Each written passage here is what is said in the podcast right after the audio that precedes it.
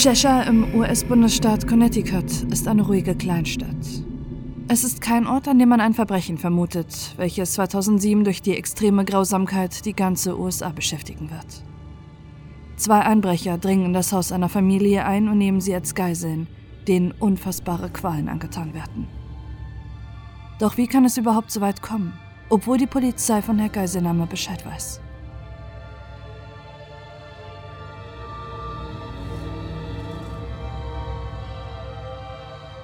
In Cheshire wohnen die wohlhabenden Familien, die die friedliche Idylle und die Sicherheit der Kleinstadt schätzen. Die Häuser sind nobel und die Grundstücke groß und weitläufig. Unter ihnen ist auch die Familie Pettit. Dr. William Pettit arbeitet als Facharzt für Endokrinologie, ein Spezialist für Hormonstörungen und das Hormonsystem im Körper. Er ist einer der führenden Fachärzte auf seinem Gebiet. Während seines Medizinstudiums lernt er 1985 seine spätere Frau Jennifer kennen, die als Krankenschwester arbeitet. Zusammen bekommen sie zwei Töchter, Haley und Michaela. Die Pettits sind wie eine Bilderbuchfamilie. Ihre beiden Kinder wachsen bei liebevollen Eltern auf und die Familie ist beliebt und geschätzt in der Gemeinde. Doch auch die Pettits haben Probleme. Bei der 48-jährigen Jennifer wird multiple Sklerose diagnostiziert und die Erkrankung bestimmt das Familienleben. Besonders ihre älteste Tochter Haley setzt sich für ihre Mutter ein und hilft ihr. Die Diagnose ihrer Mutter bewegt Haley, deshalb will sie eines Tages in die Fußstapfen ihres Vaters treten und Medizin studieren, um anderen Menschen helfen zu können. Im Juli 2007 ist Haley 17. Sie hat gerade ihre Highschool abgeschlossen und will im Herbst ans College. Ihre jüngere Schwester Michaela ist elf und sie freut sich schon sehr auf ihren zwölften Geburtstag, der bald bevorsteht. Michaela ist auf der Junior High School und interessiert sich schon früh für Tierwohl. Trotz ihres jungen Alters lebt sie aus Überzeugung vegetarisch. Jeden Sonntag kocht sie deshalb für ihre Eltern. So hat sie es auch am 22. Juli 2007 vor. Gegen 19.30 Uhr fährt sie mit ihrer Mutter Jennifer noch einmal in den Supermarkt, um einige Sachen fürs Kochen zu kaufen. Doch Mutter und Tochter ahnen nicht, dass sie beobachtet werden. Nach dem Einkaufen fahren Jennifer und Michaela zurück zum großen Grundstück der Familie. Michaela bereitet an diesem Abend Pasta und Bruschetta für ihre Familie zu. Ihr Vater William war an diesem Abend golfen. Ihre ältere Schwester Haley verbrachte den Tag am See. Niemand der vier Familienmitglieder ahnt, dass direkt vor ihrem Haus die Gefahr lauert und nur darauf wartet, dass sie ins Bett gehen. Nach dem Abendessen schauen die beiden Töchter der Pettits noch fern. Gegen 23 Uhr legt sich Haley schlafen. Auch ihre Mutter Jennifer und die elfjährige Michaela gehen nach oben, wo sie beim Harry Potter Lesen einschlafen. William hat den Abend über Fachzeitschriften verbracht. Er schläft schließlich im Wintergarten auf der Couch ein. Während die Familie schläft, bereiten sich zwei Männer vor dem Haus der Pettits für ihren Überfall vor. Sie haben Kabelbinder, Seile, ein Luftgewehr und Sturmhaupen bei sich. Um drei Uhr steigen sie aus ihrem Auto. Sie gehen durch den Garten der Familie. Dort finden sie einen Aluminium-Baseballschläger, den sie mitnehmen. Ihr Ziel ist die Kellertür, durch die sie in das Haus eindringen. Sie gehen davon aus, dass alle Familienmitglieder im oberen Stockwerk schlafen. Umso überraschter sind die Einbrecher, dass sie William schlafend auf der Couch im Wintergarten vorfinden. Unbemerkt flüchten können sie nicht mehr. Deshalb entscheiden sich die beiden Einbrecher für ein brutales Vorgehen. Mit dem Baseballschläger schlagen sie mehrfach auf den Kopf von William Pettit ein. Mit vorgehaltener Waffe schleifen sie den schwer verletzten Mann in den Keller, wo sie ihn festbinden. Danach durchsuchen sie weiter das Haus und finden schließlich Jennifer und Michaela im Elternschlafzimmer. Haley schläft in ihrem Zimmer. Alle drei haben nichts davon mitbekommen, was sich unten abspielt Sie schlafen. Sie ahnen nicht, welches grausame Martyrium ihnen bevorsteht. Die beiden vermummten Einbrecher wecken Jennifer und ihre Töchter. Sie fesseln jede an ihr Bett, knebeln sie und ziehen Bettbezüge über ihre Köpfe. Alle vier Familienmitglieder sind in unterschiedlichen Räumen. Niemand von ihnen weiß, wie es den anderen geht. Sie haben Todesangst. Währenddessen randalieren die beiden Einbrecher am Haus und durchsuchen die Wertgegenstände. Doch obwohl die Familie wohlhabend ist, können sie im Haus nicht viel Bargeld finden. Deshalb ändern sie ihren Plan. Aus dem geplanten Raubüberfall wird nun eine Geiselnahme. Die beiden Männer wollen Jennifer Pettit am nächsten Morgen zwingen, bei der Bank ihr eigenes Lösegeld abzuheben. Mitten in der Nacht fahren die Unbekannten sogar nochmal vom Haus der Pettits los. Doch die Hoffnung, dass der Schrecken ein Ende hat, ist nur kurz. Die beiden Unbekannten kehren mit zwei gefüllten Benzinkanistern zurück ans Haus der Familie. Überwachungskameras nehmen die Männer auf, wie sie in einer nahegelegenen Tankstelle die Kanister auffüllen und mit der Kreditkarte von Jennifer zahlen. Stunden verweilen die Einbrecher am Haus ihrer Geiseln. Sie scheinen selbst mit der Situation überfordert zu sein. Es gibt keine Taktik und keinen genauen Plan, den die Geiselnehmer verfolgen. Doch genau das macht sie extrem gefährlich. Als es endlich morgen ist, am 23. Juli 2007, zwingt einer der Männer zuerst Jennifer in der Praxis ihres Mannes anzurufen und ihn krank zu melden. Gegen 9 Uhr fährt einer der Geiselnehmer mit Jennifer Pettit zu ihrer Bank. Der andere bleibt bei Michaela, Haley und ihrem Vater William, der immer noch schwer verletzt im Keller angekettet ist. Ohne Ausweis und Papiere schickt der Geiselnehmer Jennifer in die Bank. Auf den Scheck schreibt sie, dass sie 15.000 Dollar braucht, da ihre Familie als Geisel genommen wird und dass sie sterben, wenn die Polizei eingeschaltet wird. Auf den Überwachungskameras der Bank sieht man, wie Jennifer Pettit verschreckt und verängstigt in der Bank steht. Ihre einzige Hoffnung ist die Bankangestellte, der sie die Nachricht gibt. Doch diese ist verunsichert mit der Situation. Sie will Jennifer nicht diese große Summe an Geld geben und gibt einer Kollegin Bescheid. Alle Anwesenden beschreiben später, dass man die Angst gespürt hat, die Jennifer Pettit ausgestrahlt hat. Die andere Bankangestellte gibt Jennifer schließlich das Geld und informiert sofort die Polizei, als die verängstigte Frau die Bank verlässt. Sie gibt über die Notrufnummer alle Informationen der Polizei. Sie beschreibt das Auto und den Täter. Außerdem nennt sie ihn die Adresse der Familie. Doch der Polizei unterläuft ein verheerender Fehler. Sie denken, dass die Geiselnahme in der Bank stattfindet und stürmen diese. Doch der Entführer ist bereits mit Jennifer Pettit losgefahren. Trotz des Notrufs aus der Bank, bei der die Bankangestellte versicherte, dass Jennifer Pettit in Gefahr ist, löst der Einsatz bei der Polizei Zweifel aus. Zwischen den Einsatzkräften kommt der Verdacht auf, dass die Geschichte mit der Geiselnahme nur erlogen war. Im Funk diskutieren sie, sie hat in der Bank versucht, Geld abzuheben. Da ihr Mann unterschreiben musste, sagte sie, meine Kinder werden gefangen gehalten, darum wissen wir nicht, ob sie nur das Geld wollte. Währenddessen fährt der Entführer Jennifer Petter zurück zu ihrem Haus. Sie hat die Hoffnung, dass die Geiselnehmer ihre Familie endlich freilassen. Schließlich haben sie jetzt das geforderte Lösegeld. Doch sie ahnt nicht, was sie zu Hause erwartet. Um 9.30 Uhr fahren schließlich Polizeiwagen zum Haus der Pettits. Sie wollen trotz der Zweifel nachschauen, ob alles bei der Familie in Ordnung ist. Als sie mitbekommen, dass im Haus wirklich eine Geiselnahme stattfindet, kommt schließlich auch das SWAT zum Haus der Pettits. Doch immer noch schätzt die Polizei die Lage falsch ein. Sie denken, dass die Geiselnehmer nicht gewalttätig sind, sondern es nur auf das Geld abgesehen haben. Deshalb verzichten sie zunächst auf eine Kontaktaufnahme mit den Geiselnehmern und sperren nur die Straße und das Haus ab. Doch es kommt noch schlimmer. Als seine Frau mit einem der Geiselnehmer von der Bank zurückkommt, schafft es William Pettit im Keller seine Fesseln zu lösen. Er ist unbewacht und schafft es blutüberströmt aus dem Keller zu flüchten. Sein Nachbar ist gerade im Garten und eilt zur Hilfe. William ist so stark am Kopf verletzt, dass der Nachbar ihn erst nicht erkennt. Doch auch die Polizei und das SWAT vorm Haus der Pettits bekommen seine Flucht mit. Sie halten William allerdings zunächst nicht für ein Opfer, was gerade aus der Gewalt der Geiselnehmer fliehen konnte, sondern für den Täter.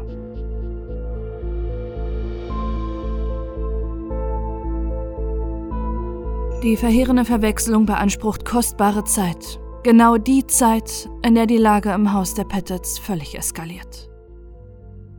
Während William die Flucht gelingt, müssen seine Frau und seine beiden Töchter unvorstellbare Grausamkeiten am Haus ertragen.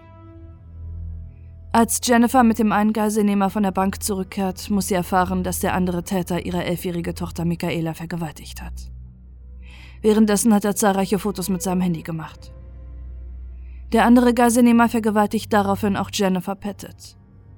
Erst dann bemerken die beiden Täter, dass William flüchten konnte und sich bereits Polizei vom Haus der Familie versammelt hat.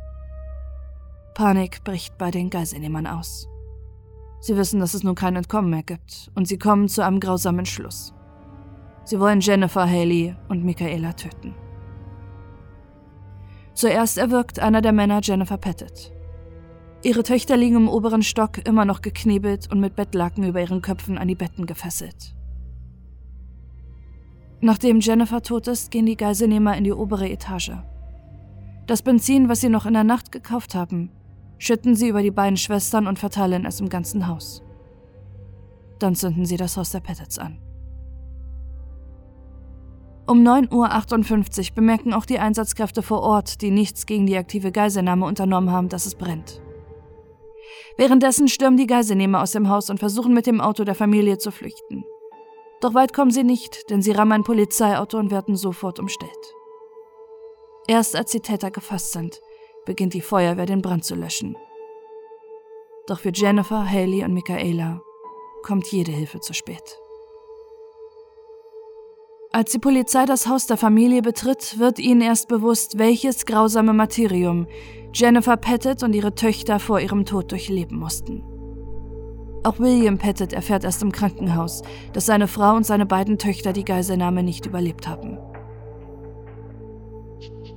Die beiden Täter, die noch am Haus der Pettits gefasst werden können, sind Joshua Komisarjewski und Stephen Hayes. Sie sind keine Unbekannten für die Polizei. Stephen Hayes saß bereits in 17 Haftanstalten ein. Er ist drogensüchtig und Berufsverbrecher. Mit 16 Jahren wurde er erstmal zu einer Gefängnisstrafe verurteilt. Auch Joshua Komisarjewski ist bereits mehrfach wegen Einbrüchen verurteilt. Er erklärt in seiner Vernehmung, dass es ihm sexuelle Befriedigung verschafft, wenn er in die Schlafzimmer seiner Opfer geht und den nichtsahnenden Menschen beim Schlafen zuschaut. Er wurde nach seiner Geburt zur Adoption freigegeben und von Benedikt Komisarjewski, dem Sohn des bekannten russischen Theaterregisseurs Theodor Komisarjewski, aufgenommen. Obwohl er in einer liebevollen Familie aufwächst, zeigt er schon früh Auffälligkeiten. Bereits als Kind hat er seine Schwester versucht zu vergewaltigen. Und mit 14 begeht er seinen ersten Einbruch. Als Teenager entwickelt er außerdem eine besorgniserregende Obsession für Feuer. Diese gipfelt schließlich darin, dass er eine stillgelegte Tankstelle in Cheshire anzündet und zuguckt, wie sie niederbrennt. Dabei schneidet er sich das Wort Hass in den Unterarm. Bei einer ihrer zahlreichen Gefängnisaufenthalte lernen sich Hayes und Kommissar Jewski schließlich kennen und treffen sich kurz vor der entsetzlichen Tat an der Familie Pettit in Freiheit wieder.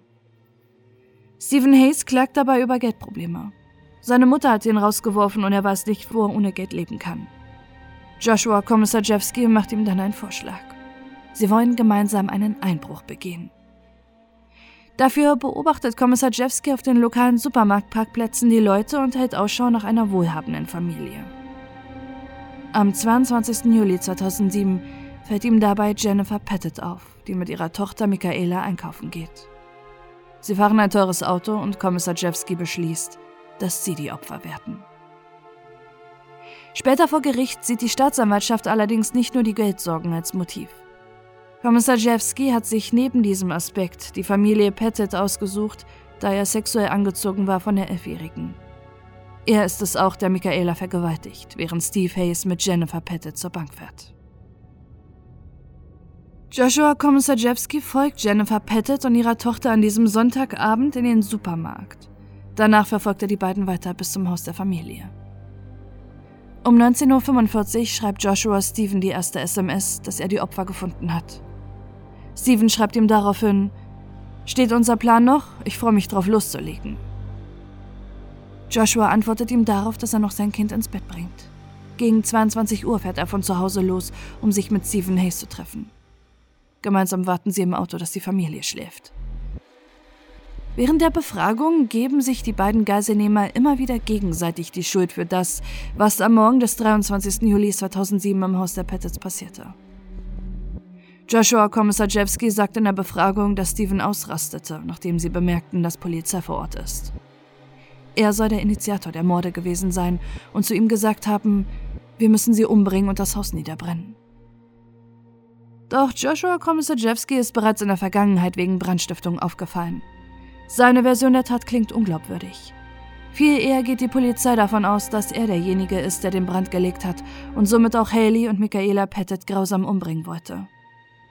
Zusätzlich findet die Polizei die Bilder auf Joshuas Handy, die er während des Missbrauchs von Michaela gemacht hat. Sie vermuten, dass er der Kopf hinter dem abscheulichen Verbrechen ist. Er ist ein Soziopath. Und anders als bei Stephen Hayes ist Geld nicht sein einziges Motiv, sondern auch das sexuelle Interesse an der elfjährigen Michaela.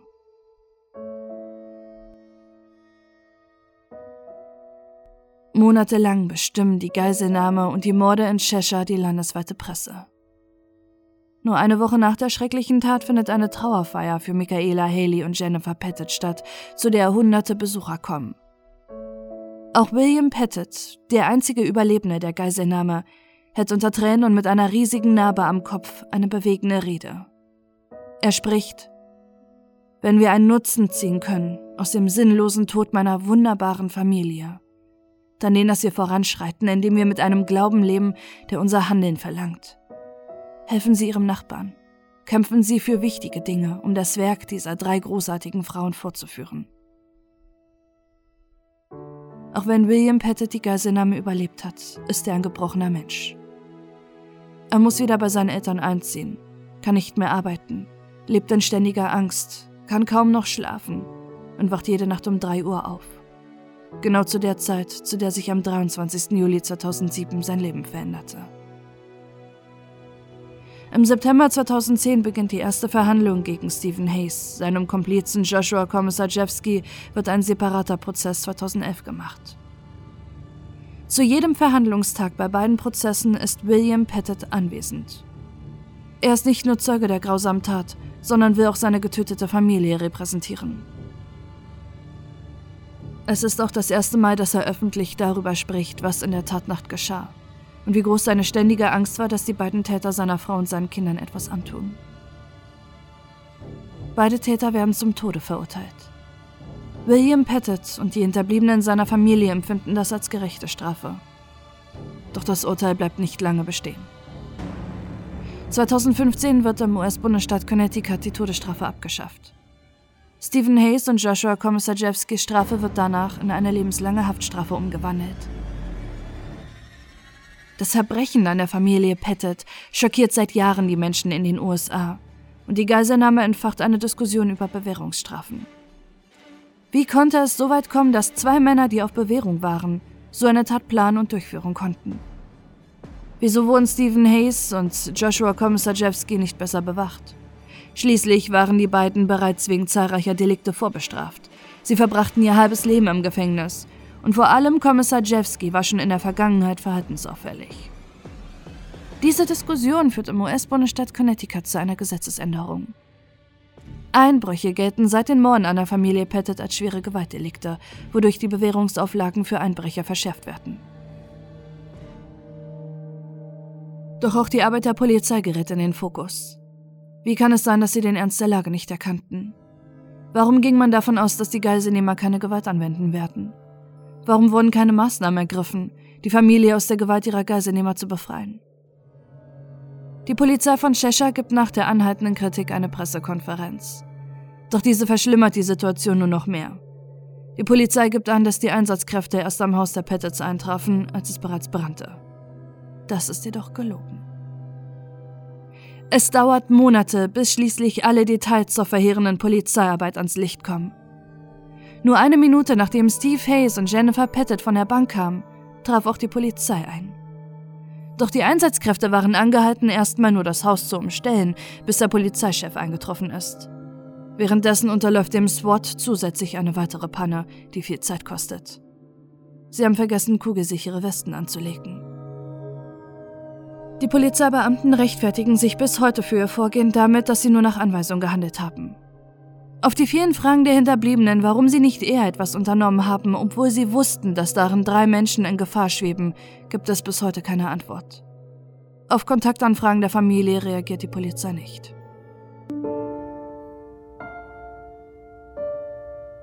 Mittlerweile ist William Pettit wieder verheiratet und nochmals Vater geworden. In einem Interview sagt er, dass es sich zunächst falsch angefühlt hat, ein neues Leben zu beginnen doch die Eltern von Jennifer haben ihn immer bestärkt, nicht in der Trauer unterzugehen. Die grausame Tat von Cheshire gerät trotzdem nicht in Vergessenheit. Das abgebrannte Haus hat William Pettit abgerissen und auf dem Grundstück einen Erinnerungsgarten für Jennifer, Haley und Michaela angelegt. Außerdem hat er eine Stiftung zu Ehren seiner verstorbenen Frau und Töchter gegründet, die Frauen in der Wissenschaft, multiple Sklerose Erkrankte und Opfer von Gewalt unterstützt. So will William Pettit in ihrem Namen Gutes tun und das umsetzen, wofür sich auch Jennifer, Haley und Michaela angesetzt hätten.